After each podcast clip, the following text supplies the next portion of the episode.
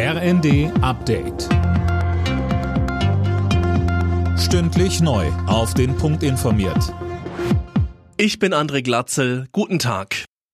Die GDL hat die Tarifverhandlungen mit der Bahn für gescheitert erklärt. Der Vorstand sei nicht bereit gewesen, über drei Kernforderungen zu verhandeln, so GDL-Chef Weselski, darunter die Absenkung der Wochenarbeitszeit. Wir werden deshalb, nachdem wir die Verhandlungen jetzt scheitern lassen haben, als nächstes mit Warnstreiks den Arbeitgeber weiter unter Druck setzen.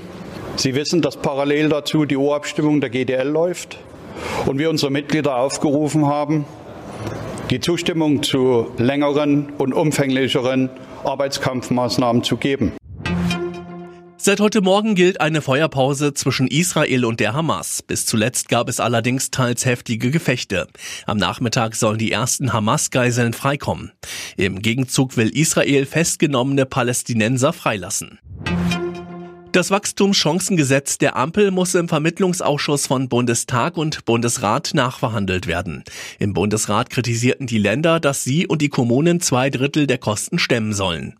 Niedersachsens Ministerpräsident Weil sagte, wir wissen auch alle, unter welchem Druck die Kommunen stehen. Wir haben zum Beispiel im Zusammenhang mit der Unterbringung von geflüchteten Menschen stundenlang darüber geredet, wie notwendig es ist, die Kommunen zu unterstützen. Und gleichzeitig erfolgt der Vorschlag, ihnen jährlich etwa zwei Milliarden Euro zu entziehen. Davor kann man nur eindringlich warnen. Strom und Gas werden mit dem Jahreswechsel für viele Menschen in Deutschland günstiger. Gut die Hälfte der örtlichen Versorger haben Preissenkungen angekündigt. Das zeigt laut den Funke-Zeitungen eine Verivox-Analyse.